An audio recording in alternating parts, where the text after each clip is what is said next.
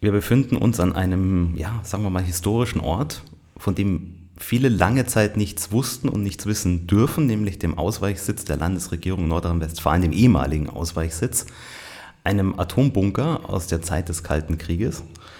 Und ich darf bei mir begrüßen Rolf Imhorst und Wolfgang Müller. Haben beide etwas mit dem Bunker zu tun sozusagen und äh, haben beide, beide beim WDR gearbeitet. Hallo. Ja, schönen guten Tag. Herr Imhorst, Sie haben 1964 beim WDR angefangen, in der Messtechnik. Wie kam es denn dazu? Warum hat man sich damals für diesen Job entschieden?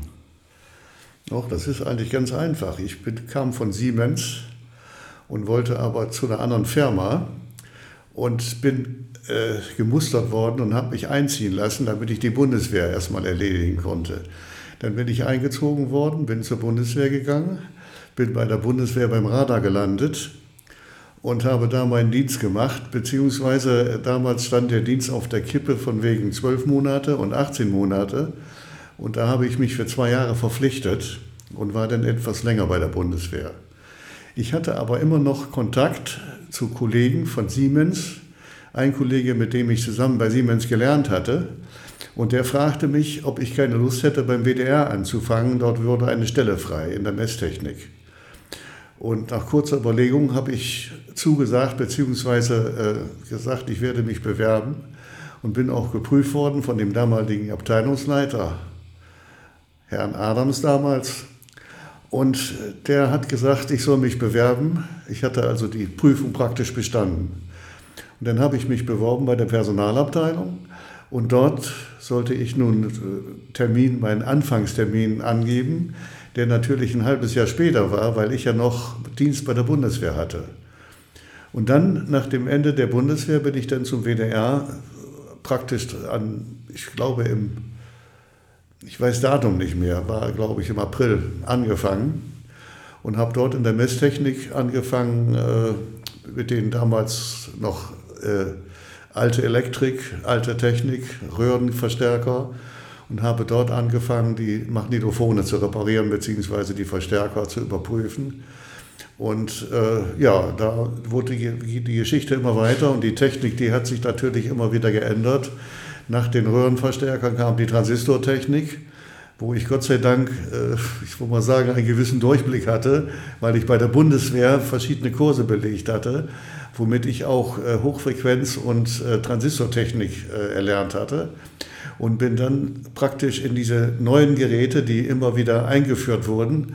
Nach mehreren Jahren kam die alte Röhrentechnik, dann kam die Transistortechnik und dann ging dann immer weiter. Und da bin ich praktisch reingewachsen. War das dann quasi eine Ausbildung bei der Bundeswehr oder war die vorher schon? Nein, bei der Bundeswehr war eine Ausbildung, da wurde man an Hochfrequenz ausgebildet. Ich war beim Radar, Radartechnik. Dann wurde Gott sei Dank äh, Transistorlehrgänge angeboten, die ich dann auch äh, mitgemacht habe. Äh, dadurch war ich also etwas vorgebildet gegenüber den Kollegen, die also im, im, im normal bei den Firmen waren, weil die Bundeswehr war in dieser Richtung immer etwas schneller. Die hatte auch äh, viel besser Messgeräte. Das waren zwar abgelegte Messgeräte von den Amerikanern, aber trotzdem äh, Geräte, die man vorher gar nicht kannte. Das war also alles äh, nur äh, positiv, was ich da gelernt hatte. Und das hat es mir auch ermöglicht, dann beim WDR die Prüfung zu bestehen, weil ich das Grundwissen schon wusste damals.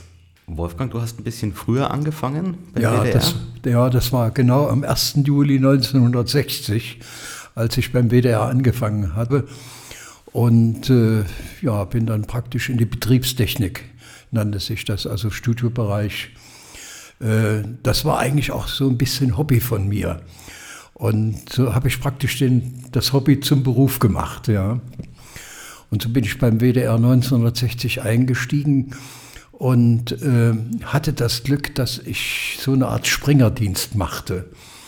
Dadurch habe ich praktisch das ganze Haus kennengelernt und habe auch einen hervorragenden Lehrmeister gehabt, den Herrn Seusser nannte sich der. Und ähm, dadurch habe ich äh, eigentlich von der einfachen Wortaufnahme bis zur Musikproduktion mit dem Rundfunksymphonieorchester, mit dem Rundfunktanzorchester, mit allen, in allen Bereichen das Haus kennengelernt. Ja. Und äh, bin allerdings dann, da ich für die Deutsche Welle eingestellt wurde, die wurde ja damals vom Westdeutschen Rundfunk betrieben und der Deutschlandfunk vom Norddeutschen Rundfunk. Das heißt, ich war eigentlich Angestellter der Deutschen Welle quasi im Vorlauf, bevor das Rundfunkgesetz kam. Und äh, äh, bin dann praktisch, als die Deutsche Welle eigenständig wurde und das eigene Funkhaus hat, dann in das Funkhaus der Deutschen Welle rübergegangen.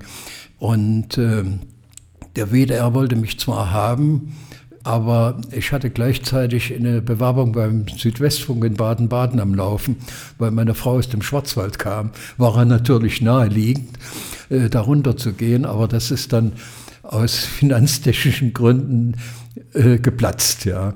Und äh, bei der Deutschen Welle habe ich mich dann Schritt für Schritt hochgearbeitet, praktisch bis zur Betriebsaufsicht und habe dann auch mitgemacht, als das Funkhaus in äh, am Raderberggürtel gebaut wurde, habe ich eigentlich auch äh, eine ganze Reihe von Vorplanungen aus betriebstechnischer Sicht mitbegleitet, vor allen Dingen den Schaltraum und bin dann praktisch bis zu meiner Pensionierung dort geblieben. Das heißt, äh, ich bin dann in Ruhestand gegangen, als die Wiedervereinigung kam, denn es war ja so, dass damals äh, die ganzen Mitarbeiter vom Ostberliner Rundfunk äh, in den Rundfunkanstalten aufgenommen werden mussten. Die Deutsche Welle hat ein Riesenkontingent bekommen.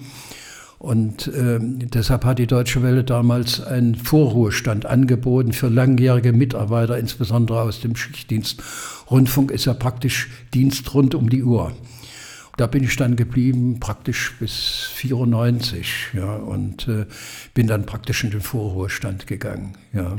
Aber wollen wir noch nicht über die Rente reden, sondern nochmal zurück in die 60er, Funkhaus ja. am Wallraffplatz. Ähm, es gab damals, glaube ich, zwei Programme schon. Ja. Wie sah denn der Funkhausbetrieb aus? Also wie viele Studios gab es da? Was war also, da alles zu tun? Es gab, also das Studio 1, äh, es heißt, glaube ich, heute äh, Klaus-Bismarck-Studio oder wie das ist, ist praktisch der große Sendesaal. Dann gibt es das Studio 2, das ist äh, ein mittelgroßes, das sind praktisch zwei Studios mit Publikum. Dann die äh, Studios 4 und 5, äh, da wurden dann auch kleinere Musikproduktionen gemacht und äh, Hörspielstudio gab es. Dann gab es oben das äh, Studio für Tanzmusik, das war die 7 und oben war dann auch noch ein Hörspielstudio. Ja. Und im Keller, im Tiefkeller waren dann zwei Notstudios für den Ernstfall, TK1 und TK2 nannten die sich.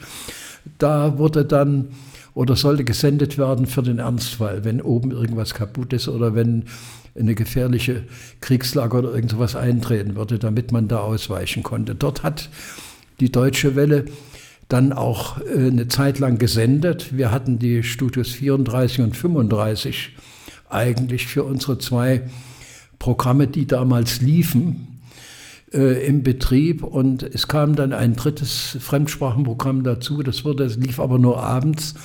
Das wurde dann aus dem Studio TK2 gefahren, unten im Tiefkeller. Ja. Und äh, ja, das heißt, so lange bin ich dann geblieben, bis das neue Funkhaus in Betrieb ging im Raderberggürtel. Wir sind dann da umgezogen und ähm, das war auch eine interessante Aktion, weil ich nebenbei praktisch den ganzen Notbetrieb äh, mit bearbeitet habe. Wir sind dann schrittweise ja in die rechnergesteuerte Technik eingestiegen. Das heißt, die ARD hat ja dann ihr Rundfunkleitungsnetz zu einem Sternpunktnetz gemacht, weil die Post ja unheimlich viel Geld haben wollte. Wenn ich mich erinnere, wollten die damals für die Leitungsgebühren das Zehnfache haben. Und dann hat die ARD gesagt, nee, das können wir also nicht machen und hat dann den ARD Sternpunkt in Frankfurt gebaut. Und da hingen alle Rundfunkanstalten der Bundesrepublik Deutschland dran, also alle ARD-Anstalten. Die hatten in der Leitung dorthin und, und dieser Sternpunkt hatte auch einen riesen Vorteil. Man konnte also blitzartig die gesamte ARD zu einem Programm zusammenschalten. Da liefen ja dann auch praktisch die Nachtprogramme drüber. Und ähm, dadurch hielt dann auch die Prozessrechnersteuerung bei uns Einzug und äh, ja, ich habe mich dann, wurde dann nach Karlsruhe geschickt zu Siemens und Halske und habe dann dort eine Fortbildung gemacht für Rechentechnik. Ja. Und ähm, ja, habe dann nebenbei äh, noch die ganzen Sendepläne begleitet, denn äh, es gab ja immer äh, gab ja immer wieder neue Programme oder Umstellungen und so weiter und so fort. Und äh, es wurden alle eine ganze Reihe von Mitschnitten gemacht, die sich am Tag, zum Beispiel das deutsche Programm wurde alle zwei Stunden wiederholt, rund um die Uhr, weil das ja ein Programm für die ganze Welt war. Ja. Und äh, da Nordamerika, Südamerika ja viele Stunden zurückliegen oder, oder Australien, Neuseeland, die ja praktisch auf der anderen Seite der Erde liegen, da war, das war eigentlich immer eine sehr lustige Geschichte, wenn es dann morgens um 8 äh, im, im, Funkhaus hieß, äh, guten Abend, meine Damen und Herren. Obwohl es bei uns praktisch morgen war. Da konnte man also sehr schön den Zeitversatz sehen. Und äh, ja, so habe ich dann praktisch mich immer weiter hochgearbeitet und bis zur Betriebsaufsicht und habe dann nebenbei äh, die sogenannten Sendepläne betreut, weil da, das war also praktisch wie ein Fahrplanwechsel bei der Deutschen Bundesbahn damals, weil da hunderte von Schaltungen, die ja in so einem Schaltraum stattfinden, mussten alle neu überplant werden. Ja. So, und dann mussten wir natürlich auch Rückfallebenen einbauen. Äh, das heißt, wenn die Rechner mal ausstiegen, musste der Betrieb ja weiterlaufen. Dann musste alles von Hand geschaltet werden. Und das war eigentlich bei der Masse von Schaltungen gar nicht so einfach. Und da habe ich dann eine Schaltbefehlsliste für Notbetrieb entwickelt, die praktisch in Minutenschritten abgearbeitet werden konnte. Der Kollege brauchte nur reingucken, was muss ich wann wo machen, zu welchen Minute. Das fun funktionierte wunderbar musste aber natürlich betreut werden und äh, das war immer ein Wahnsinnsaufwand, den ich dann nebenbei neben meinem eigentlichen Dienst noch mitgemacht habe und dann oder dann die Besprechung für den Funkhausneubau und äh, ja, so äh, hat sich das dann hingezogen bis zu meiner Pensionierung. Heute ist Rechnertechnik das eigentlich schon fast das Einzige, was es noch im Rundfunk gibt, wenn es um Technik geht. Ja. Außer diese Mikrofone, vor denen wir jetzt auch sitzen, das ist noch klassische Audiotechnik. Ja. Wenn man den Blick in die Arbeit der Messtechnik von damals werfen, 60er, 70er Jahre, wo diese Computertechnik noch nicht so wirklich äh, im Rundfunk was, was zu suchen hatte oder es überhaupt nicht gab. Was waren denn da die Aufgaben neben, sag jetzt mal, einer Wartung von Mikrofonen oder so? Ja, das war so. Bei uns in der Abteilung war eigentlich diese äh, Abteilung aufgeteilt in Spezialisten, also Mikrofone, eine Ex-Unterabteilung, -Ex Verstärker eine Unterabteilung äh, und Magnetophone, Plattenspieler eine Unterabteilung, wo ich war. Und äh, jeder war für die entsprechenden Geräte zuständig, äh, die, die es im Funkhaus so gab.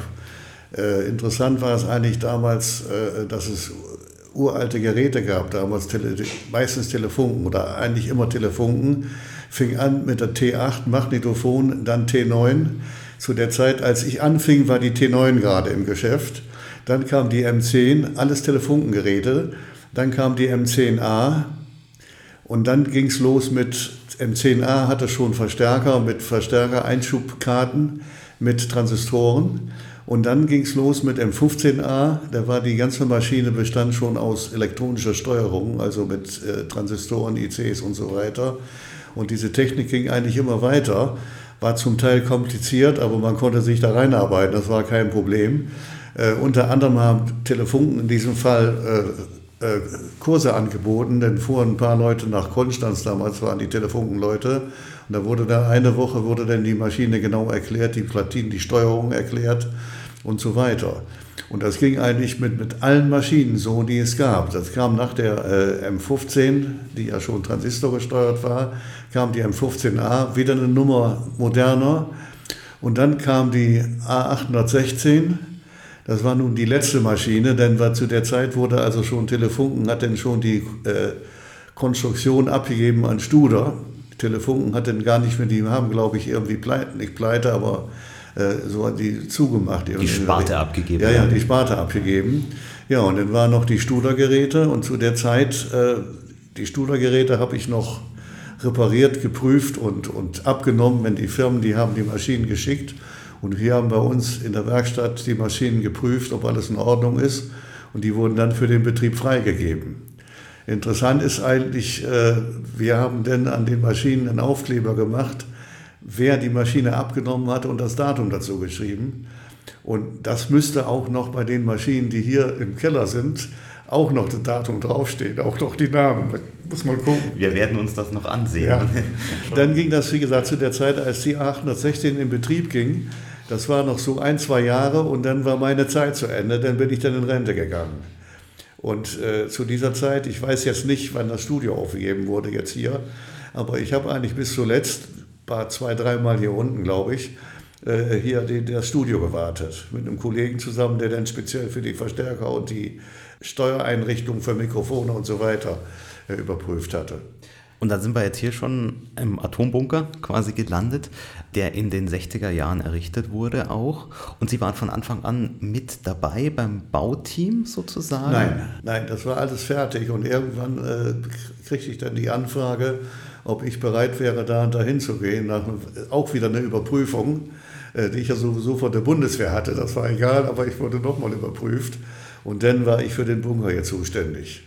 Äh, das heißt, es wurde quasi geschaut, hat der jetzt irgendwie, irgendwie polizeiliches Führungszeugnis oder was weiß ich was? Ja, so was dazu dass, gehört. dass wir in diesen, den in dieses Geheime ähm, ja. schicken dürfen, okay. Was natürlich ein bisschen lustig war in der ganzen Geschichte, wir sprachen ja eben von dem Keller im Funkhaus TK1 und TK2 und diese Studios waren ja eigentlich dafür gedacht, wenn im Ernstfall gesendet werden muss, dass man da von da aus sendet. Da konnte also nicht jeder rein. Und in meinem Fall war es so, dass ich, wenn ich in diesen Keller wollte und die Maschinen überprüfen wollte, tatsächlich vom, im Schaltraum Bescheid sagen, dass einer vom Schaltraum mitging in den Keller, weil ich für diese Räume keinen Zugriff hatte, obwohl ich hier Zugriff hatte. Und nur wenn ich dann runterkam in den Raum, dann war plötzlich da eine türkische oder ich weiß nicht, eine Putzfrau da unten, die durften rein. Alleine. Wir hatten da Putzfrauen damals, ich weiß nicht, wo die herkamen, ausländisch jedenfalls. Äh, äh, die, die durften da rein. Nicht? Die waren dann unten und haben geputzt und ich musste extra eine Anforderung machen, um da reinzukommen. Da war sicherlich auch die Auflage, dass Sie niemandem was davon sagen dürfen, oder?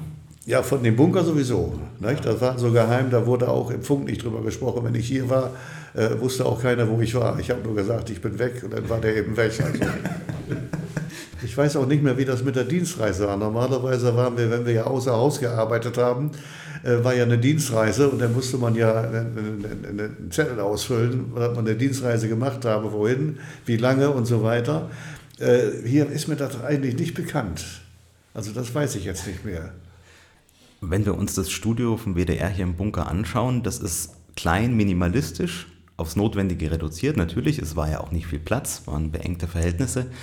Welche Technik wurde denn da damals verbaut, die, denn, die Sie dann gewartet haben? Ja, damals wurde also praktisch äh, die Uralttechnik, zum Beispiel die Magnetophone, das waren M5, äh, die hatten noch äh, Röhrenverstärker, hatten einen komischen Antrieb, das heißt ein riesiges Getriebe mit, mit, mit Zwischenrädern. Das war sowieso ein Geschäft, um das, die Geräte am Laufen zu halten. Aber wenn man den Bogen raus hatte, war das kein Problem. Äh, die Maschinen, die wurden, glaube ich, nie ersetzt. Wir haben ja diese Geräte M5 äh, in unseren Studios, Außenstudios, haben wir die ja getauscht. Das heißt, irgendwann flogen die M5 raus und die wurden durch M5A ersetzt. Und M5A war eine etwas andere Technik. Die hatten auch noch Röhren, aber anderen Antrieb. Das Getriebe fiel weg. Die hatten einen anderen Motor drin. Und äh, dann kam die M5C, die dann volltransistorisiert war die dann, äh, äh, der, der Motor, der Antrieb war eigentlich noch gleich, aber die, die äh, Maschinen selber, die, die Steuerung, das war alles schon elektronisch und die Verstärker auch. Die hatten also auch schon Transistoren und zwar diese, ich weiß gar nicht mehr, ich glaube CV100, glaube ich, oder hießen die Verstärker. Das waren also alle Platinen mit Aeroba-Format und die wurden von der Seite eigentlich in die Maschine reingesteckt. Da gab es äh, zwei für, zwei für Wiedergabe und drei für Aufnahme, die Verstärker und noch ein Netzgerät dazu. Und die Karten konnte man natürlich wesentlich besser tauschen, wenn irgendwas nicht funktionierte, wenn die Aufnahme nicht funktionierte oder die Wiedergabe haute nicht mehr richtig hin und man konnte ihn nicht mehr einstellen. Dann konnte man eine entsprechende Platine tauschen und die dann wieder neu einmessen. Das war also kein Problem. Größeres Problem war dann, wenn die Maschinen, äh, wenn die Höhen nicht mehr richtig durchkamen, dann mussten die Köpfe getauscht werden. Und die Köpfe tauschen war nicht so einfach. Die wurden unter einem riesigen Mikroskop wurden die genau eingestellt, damit die Höhe stimmte. Das konnte man vor Ort nicht machen. Dann musste man also die Maschine tauschen oder aber einen Kopfträger tauschen, der im Betrieb, also im Funkhaus justiert war, die Köpfe stimmten, also die Höhe. Man konnte ja die Köpfe, wenn man die eingebaut hat, mussten ja die Köpfe alle die gleiche Höhe haben, sonst funktionierte das ja nicht mit dem Frequenzgang. Da wurde dann ein überprüfter Kopfträger mitgenommen, in das Studio, entsprechende Studio äh, hingepackt, in die Maschine. Und die musste dann natürlich von, von Grund auf eingemessen werden, weil alles nicht mehr stimmte. Die Verstärker stimmten natürlich nicht, weil die Köpfe neu waren. Die Vormagnetisierung stimmte nicht, weil die Köpfe neu waren und so weiter. Dann war also der Aufwand auch etwas größer. Während bei der normalen Überprüfung von den Maschinen, da wurde ein Testband aufgelegt, wo die entsprechenden Frequenzen drauf waren und mit einem Messgerät geprüft, ob die Frequenzen also richtig wiedergegeben wurden. Wenn die Höhen nicht mehr stimmten, konnte man, vorher musste man die Köpfe natürlich einstellen, mit, mit Taumeln nannte man das, damit der Spalt richtig auf dem Band wieder gerade war. Und wenn das nicht mehr reichte, musste man dann also praktisch die Verstärker justieren. Das war aber alles kein Problem bei einem intakten Kopf kam ein neuer Kopfträger, war die Arbeit doppelt so lange, weil alles, alles überprüft werden muss, weil er nichts bestimmte. Wie lange war man da beschäftigt damit, so einer Maschine? Mono wohlgemerkt? Wie lange war man da beschäftigt? Verstärkermäßig ein bis zwei Stunden, je nachdem, wie, wie das stand. Und die normale Überprüfung, die mechanische oder elektrische Überprüfung der Maschine, man muss ja auch die Bandzüge messen, die Bremsen von den, von den Tellern messen oder einstellen, dauerte auch ein bis zwei Stunden, wenn man am Stück durcharbeiten konnte. Also war man im Prinzip so mit einer Maschine einen halben Tag beschäftigt? Ja, komplett, also alles. Ja. Nicht? Normalerweise war es so, im Funkhaus ging das etwas anders.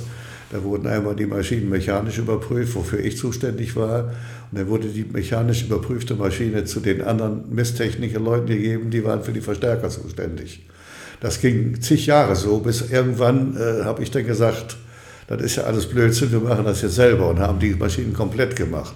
Vor allen Dingen war, denn, äh, äh, war es einfacher, jetzt den Schuldigen zu finden, wenn irgendwas nicht stimmte. Schauen wir nochmal ins Funkhaus am Wallraffplatz. Über die Jahrzehnte hat sich ja viel getan. Wir haben schon über Transistorisierung gesprochen und so weiter. Können Sie sich noch erinnern, wann die erste Digitaltechnik kam? Also ich weiß, es gab anfangs äh, digitale Audioaufnahme, zum Beispiel auf Betamax-Kassetten, ja, ja, sowas. Ja. ja. Da kam die MX-80 kam von Telefon. Ja. ja. Die haben, wir, die, die, die haben wir eigentlich nie, äh, ja. ich glaube, die benutzt. Wir hatten nachher die, die Mehrspurmaschinen hatten wir denn von, von äh, Sony. Ja. Aber von Telefunken, die MX80, das war also irgendwie so ein totgeborenes Kind, glaube ich. Ja? Was stimmte da nicht mit? Ich weiß das nicht mehr genau. Also das ist so lange her, obwohl ich da auch im Funkhaus wurde auch weitergebildet, da wurde auch Digitalkurse gemacht und so. Die habe ich auch mitgemacht. Insofern äh, bin ich, war ich also technisch gesehen eigentlich immer auf dem Laufenden. Äh, allerdings bin ich dann in Rente gegangen und was jetzt ist ja gar nichts mehr. Jetzt geht ja nur noch alles digital. Äh, hätte man mich wahrscheinlich rauswerfen müssen. Aber was Sie sicherlich noch mitgemacht haben, äh, können Sie sich noch erinnern, als das erste Mal eine CD kam? Ja. Weil das war ja schon was, was ja, ja. Gewaltiges. Ja. Das war auch sehr interessant, äh, als die ersten CDs rauskamen damals von Philips, also die Geräte, da äh, liefen auch in, bei, von, bei Philips Kurse, die wir dann auch besucht haben und sind da also mit den, äh, haben, sind die Maschinen eingeführt worden und äh, sind die Maschinen erklärt worden und dann haben wir die also auch, äh, wie gesagt, bis wir die hatten, die wurden dann langsam kamen die Dinger mehr zu. Ich meine, das war ja alles im Umbruch damals. Das ging ja über Kassettenrekorder von, von Studer oder was weiß ich wovon. Und dann kamen die CD-Player. Das ging ja alles immer fließend übereinander. Nicht? Dann kamen nachher die, die äh, Aufnahmen äh, damals mit, mit äh, Kassettenrekorder. Dann wurde die ganze Geschichte digital. Äh, das ging ja eigentlich monatlich plötzlich anders wieder. Ne? Das war also ein ziemlicher, ziemlicher äh, äh, äh, wie soll ich auch sagen, ziemlicher Unterschied zwischen den einzelnen Geräten. Ne? Das ging damals ziemlich schnell. Ja, ich, äh, da an die Zeit kann ich mich eigentlich auch noch erinnern. Und zwar äh, wurde ich mit Kollegen nach Nürnberg geschickt. Dort hat ja die ARD ihre Schule für Rundfunktechnik, ja, auf dem Gelände des Bayerischen Rundfunks. Und ich meine, das sei 1992, 93 in der, in der Zeit gewesen, äh, als auch die ersten Satelliten in, in, in den Orbit geschossen wurden. Über Satellitenstrecken äh, wurde da referiert und auch über das MP3-Verfahren, was ja heute sehr verbreitet ist. Das ist ja in Erlangen mitentwickelt worden, glaube ich, von der Uni in Erlangen oder Fraunhofer. Oder Fraunhofer Institut. Und da haben wir, äh, wurde damals eine äh, Telefonstrecke, ISDN kam auf, eine äh, entsprechende Strecke geschaltet von Erlangen nach Nürnberg, äh, wo dann entsprechende hochwertige Rundfunkmodulation oder Musik oder dergleichen übertragen wurde, um mal zu sehen, was man mit ISDN auch machen konnte. Wir haben ISDN ja dann auch eingesetzt, selbst in Stereo, ähm, da praktisch Außenübertragungen zu machen. Und äh, äh dort äh, wurde uns das MP3-Verfahren vorgestellt, was ja heute sehr äh, verbreitet ist. Und ähm, auch die Satellitentechnik, ja. Weil bei uns war das ja ganz wichtig, weil wir über die Satelliten weltweit unsere Relaisstationen im Ausland äh, dann aus Köln mit dem Rundfunkprogramm versorgt haben, was früher über Kurzwelle lief oder dann Bänder verschickt wurden. Und äh, deshalb zog bei uns die Satellitentechnik eigentlich sehr früh ein, um die Programme dann äh, nach Kigali in Afrika äh, in Ruanda, nach Ruanda zu schicken oder in die Karibik. Äh, dort hatten wir auch eine Station und äh, Malta, in Malta gab es eine Station, in Sines, Portugal gab es eine Station, in Sri Lanka gab es eine Station, überall entsprechende Satelliten, wo das Programm dann übertragen wurde. Ja. Und die erste Digitalstrecke, die lief äh, nach Amerika, äh, die lief über St. John äh, das war der erste Versuch, das auch digital zu machen. Das hat eigentlich auch ganz gut funktioniert. Das, das war so mein letzter Lehrgang, den ich dann in Nürnberg mitgemacht habe. Das waren dann alles Kollegen quer aus der ganzen ARD. Und äh, ja, da habe ich also auch einiges mitgekriegt dann, vor allen Dingen von den Ursprüngen. Ja. Apropos Leitungsanbindung, jetzt vielleicht eine Frage, ich weiß nicht, ob das bekannt ist. Ähm, Nochmal auf den Bunker bezogen, ähm, der war ja über Postleitungen verbunden mit nach draußen. Äh, da muss es dann ja im Endeffekt auch im Schaltraum irgendwo eine Gegenstelle gegeben haben, die jetzt vielleicht auch nicht jeder kennen durfte. Ist da irgendwas bekannt? Das ist mir nicht bekannt, aber die Schaltraumbesatzung bei uns, äh, die war also, die war für sich, also die war, äh, was da alles passierte, war eigentlich nicht so bekannt. Mhm. Es kann durchaus sein, dass die also da ihre Leitungen hatten und so, das ist äh, durchaus, nehme ich an, das war so. Und der Schallraum war eigentlich auch ziemlich äh, abgeschottet. Das heißt, wenn man in den Schaltraum rein wollte, musste man auch klingeln. Das heißt also, man konnte da nicht so reinrennen. Aber äh, wie das da genau war, weiß ich nicht. Ja, aber aus den Unterlagen geht hervor, dass wohl äh, es hier Rundfunkleitung nach Kall zur Fernmelde, zum Fernmeldeamt gegeben hat und von da aus wurde dann verteilt. Ich glaube, da taucht auch oben Krekel auf wo diese Polizeifunkstelle war. Ne? Und äh, von dort aus wurde dann entsprechend weitergeschaltet. Ja, wahrscheinlich hätte. Soweit ich aus den Unterlagen gesehen habe. Wahrscheinlich hätte man je nach Situation auch die Möglichkeit gehabt, wir lassen es noch übers Funkhaus laufen oder nicht übers Funkhaus laufen genau. und verteilen direkt zu irgendwelchen Sendern. Ja, ja, genau. Ja, ja. Also Außenanbindung gab es. Wir haben also vier Leitungen rein und raus gehabt, einschließlich der sogenannten OB-Leitung, also Meldeleitung für, für die äh, Absprache, Telefon und so. Und äh, das, da waren also jeweils vier vorhanden. Wir konnten also mit vier rein und raus. Und was äh, sehr interessant war, das Studio oben ist so eingerichtet, dass man es auch umgehen kann. Da ist also ein, ein Wahlschalter eingebaut, wenn Programm übernommen wurde im Ernstfall und dann irgendwo ausgestrahlt, dann konnten wir das einfach am Studio vorbeileiten, einfach den Schalter rumgelegt. Und wenn dann Eigenprogramm von hier kam, vorher konnten wir das dann auch über äh, das Regiepult im Studio führen. Ja, das ist also nach wie vor vorhanden und auch funktionsfähig. Ja. Dann noch eine Frage, vor allem an dich, Wolfgang.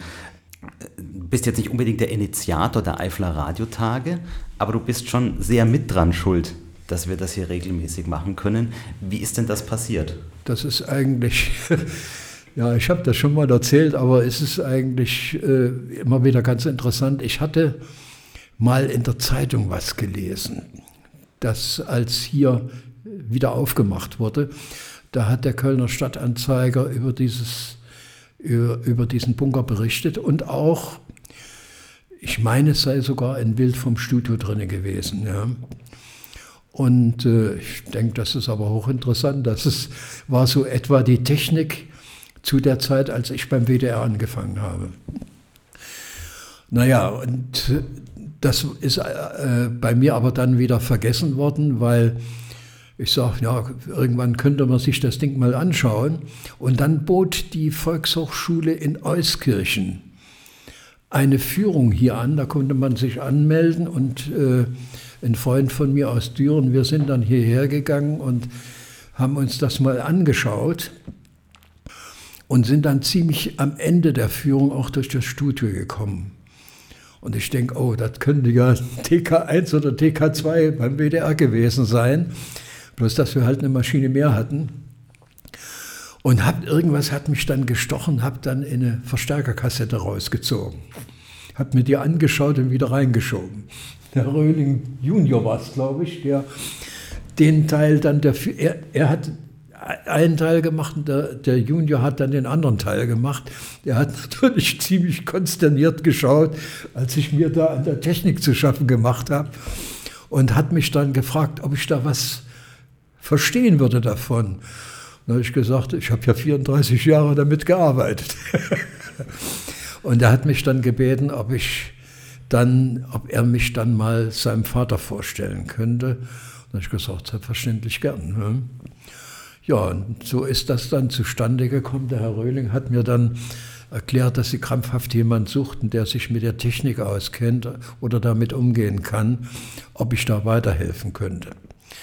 Das habe ich natürlich zugesagt und äh, weil es auch immer wieder, ich war ja auch schon nicht mehr der Jüngste, äh, man ab und zu mal einen zweiten Mann braucht bei sowas. Äh, äh hatte ich einen jungen Schüler äh, aus der Nachbarschaft, äh, das war der Philipp Witt, ob ich den mitbringen durfte. Und das wurde mir gestattet und Philipp ist dann von Anfang an mit draufgekommen, weil der hat auch sehr große Ambitionen. Der hat in, in seiner äh, äh, Marienschule in Euskirchen, wo er war, im Gymnasium, hat er die ganzen Big Bands betreut und mit den Aufnahmen gemacht, macht er heute übrigens noch, die ganzen Musikaufnahmen.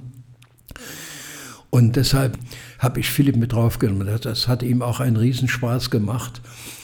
Und äh, wir haben dann gemeinsam uns hier äh, erstmal durchgearbeitet und äh, geguckt, was wäre denn zu machen. Ja.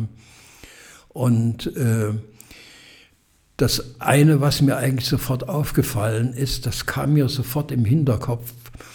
Es gab ja eine Spannungsumstellung. Das heißt, äh, das Stromnetz wurde von 220 auf 230 Volt umgestellt, bundesweit. Und das bedeutete natürlich, dass hier viel zu viel Saft auf den Anlagen war. Deshalb habe ich gesagt, oh, da müssen wir aber vorsichtig sein, nicht, dass uns hier einiges kaputt geht. Und da ist, sind auch einige Sachen sind also schon kaputt gewesen, weil wir dann Spannungen bis 240 Volt hier oben gemessen haben. Und äh, dann haben wir uns überlegt, was können wir denn machen? Und dann haben wir festgestellt, dass das Studio mit einer Notstromversorgung ausgerüstet ist. Und die ist auf 220 Volt eingestellt. Ja, dann haben wir versucht, diesen Umformer in Betrieb zu nehmen. Das hat auch geklappt und haben das Studio dann über diesen Umformer betrieben. Heute haben wir dankenswerterweise ein Spannungsregelgerät vorhanden. Das hat uns jemand gespendet, sodass wir also auch über Netz fahren können. Ja, wir haben uns dann Schritt für Schritt die Geräte vorgenommen, haben die wieder repariert und äh, neu eingemessen, soweit es mit unseren Möglichkeiten möglich war. Und dann wieder mit draufgebracht und wieder eingesetzt. Wir haben auch Gott sei Dank eine kleine Reserve da. Wenn was ausfällt, dass wir also schnell Verstärker austauschen können. Und Gott sei Dank neuerdings auch eine dritte M5 als Ersatzmaschine, wenn, wenn es eine Probleme geben sollte oder wenn wir was Größeres oben machen, dann können wir die dazustellen. Aber es gab noch einen anderen wichtigen Punkt und das war der, wir hatten äh, natürlich auch zwei Ballempfänger, UKW-Ballempfänger äh, im Studio, um praktisch äh, zu kontrollieren, was außen über den Äther geht oder wenn, wenn, mir irgendeine, wenn irgendeine Sendung von woanders übernommen werden sollte. Nur wir hatten kein Antennensignal im, im, Bunker. Ja, und dann haben Philipp und ich uns mal einen ganzen Nachmittag umgesehen im Außengelände, sind auch in Schächte eingestiegen und es ist uns gelungen, ein Kabel zu finden, was ins Studio geht. Ein Koaxialkabel äh, großen Durchmessers, was dann oben bei den Antennen auch durch den Schacht ging, aber durchgesägt war. Es gab dann wohl oben im Wald nochmal eine große Antennenanlage, die ist dann vom WDR übernommen worden, soweit ich weiß. Und die Kabel sind, darauf sind dann in diesen äh, Schacht gekappt worden. Äh, wir haben dann eines dieser Kabel, was wir verfolgt hatten, was in das Studio geht, haben wir mit dem Trick ausprobiert, ob das auch dahin geht, wo wir es brauchten im Studio. Und das ist uns gelungen, eins zu finden. Und ich hatte zu Hause noch einen alten UKW-Verstärker rumliegen, den ich nicht mehr brauchte. Äh, den haben wir dann mit draufgenommen, der ließ sich auch fernspeisen. Den haben wir dann oben reingesetzt in, in, in, in diesen äh, Schacht da. Und äh, ja, so haben wir dann praktisch versucht, und das hat auch wunderbar funktioniert, dass wir dann praktisch Empfang machen konnten von, von außen. Ne? Und das ist, dieses Professorium ist heute noch in Betrieb. Ja? Und ich habe zwar inzwischen dem Herrn Röhling einen richtigen UKW-Depot mitgebracht, der muss, irgendwann muss der mal auf irgendwo oben rauf, damit wir dieses Professorium dann beseitigen können. Ja?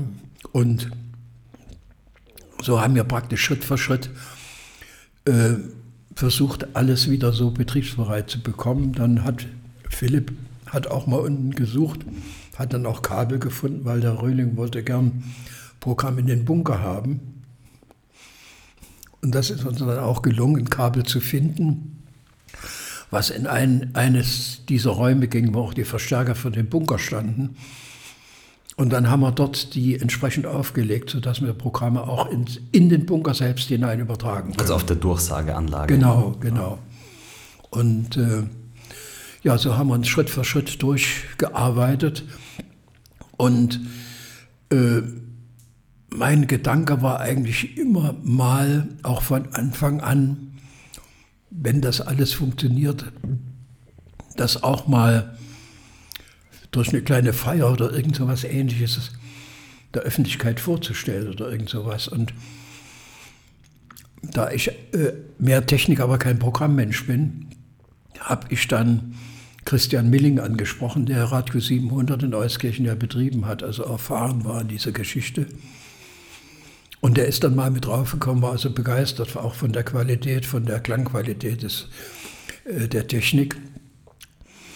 Und der hat dann dafür gesorgt, dass äh, Leute zusammengetrommelt und so weiter und so fort, dass wir da mal was machen können. Ne? Das wurde zwar dann zweimal verschoben, weil ich leider Gottes dann im Krankenhaus war und nicht einsatzbereit. Beim dritten Mal hat es dann geklappt. Das war äh, 2019, genau, 2019, für, äh, wo wir die ersten Eifeler Radiotage dann äh, veranstaltet haben. Und das war eigentlich, das Echo war eigentlich sehr, sehr gut, würde ich sagen. Und ja, äh, Burkhard Baumgartner hat es dann oben über den UKW-Sender von Rot und Schwarz in Richtung Ruhrgebiet übertragen. Die sind bis Herne gekommen, wie ich das gehört habe, also das ganze Ruhrgebiet weg. Und gleichzeitig über Kurzwelle. Ja. Und das Echo war also hervorragend. Alle haben gesagt, mach das irgendwann wieder. Und dann haben wir da praktisch im November schon die zweiten Tage gemacht. Und äh, ja, das ist eigentlich eine kleine Erfolgsstory geworden, meine ich. Ne? Und äh, das hat eigentlich dann auch vielen Spaß gemacht, vor allen Dingen, weil von Programmseite äh, das dann einen Riesenspaß gemacht hat, hier mal so einen ganz völlig anderen Rundfunk zu machen, wo auch ein spezielles Thema da war. Ne? Ich denke, bei den letzten Rundfunktagen hatten wir ja 30 Jahre Mauerfall. Und das war ja ein herausragendes Thema, das gerade an so einem äh, Tag zu veranstalten. Oder ich denke jetzt im Oktober, 100 Jahre Rundfunk. Ja, als im Foxhaus äh, vor 100 Jahren die erste, die erste Rundfunksendung überhaupt ausgestrahlt wurde. Das, ist ein, das sind natürlich hochinteressante Tage, wo man was draus machen kann. Ne? Und ich glaube, da hat, da hat es also viele Freunde, hat diese Geschichte gefunden, sowas zu veranstalten. Ja. Ja, wobei ich mich so ganz langsam, das will ich auch noch ganz klar sagen, zurückziehen werde aus, aus gesundheitlichen Gründen, aus Altersgründen, denn mit 87 Jahren ist das nicht mehr so ganz einfach. Ja. Aber die haben was zu verdanken, dass wir die Eifler Radiotage machen können. Und ja. dem Herrn Imhorst haben wir es mit zu verdanken, dass der Bunker in dem guten Zustand ist. Dafür vielen Dank. Und ja. auch danke für das Gespräch. Ja, danke. Ja, hat Spaß gemacht. Ja, danke schön.